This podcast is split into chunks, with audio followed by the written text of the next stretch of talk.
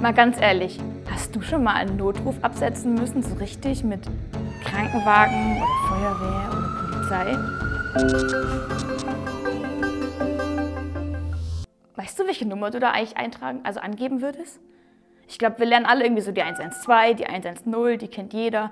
Ich habe auch irgendwas mal gehört von so einer 19222.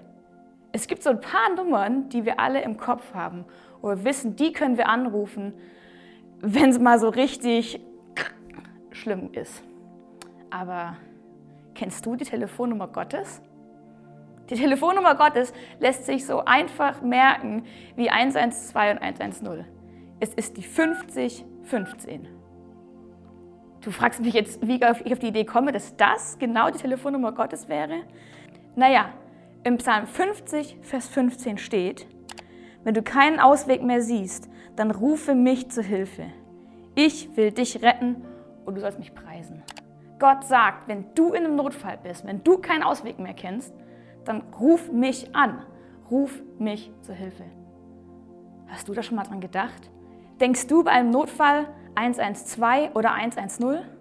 Oder denkst du 5015? Gott, du bist meine Rettung.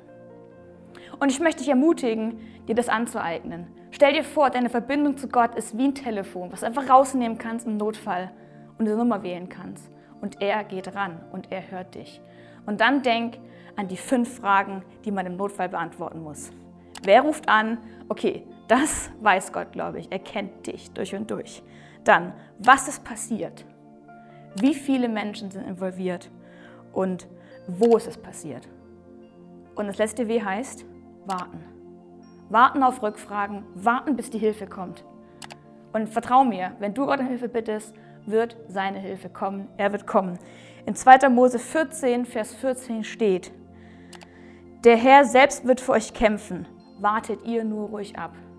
Und dieser Satz steht an der Stelle, wo das Volk Israel aus Ägypten auszieht und vor dem Meer steht.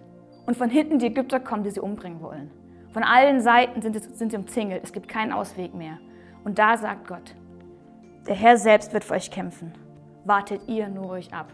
Und er teilt das Meer für sie. Und genauso wird er für dich dein Meer für dich teilen und dir zur Hilfe kommen.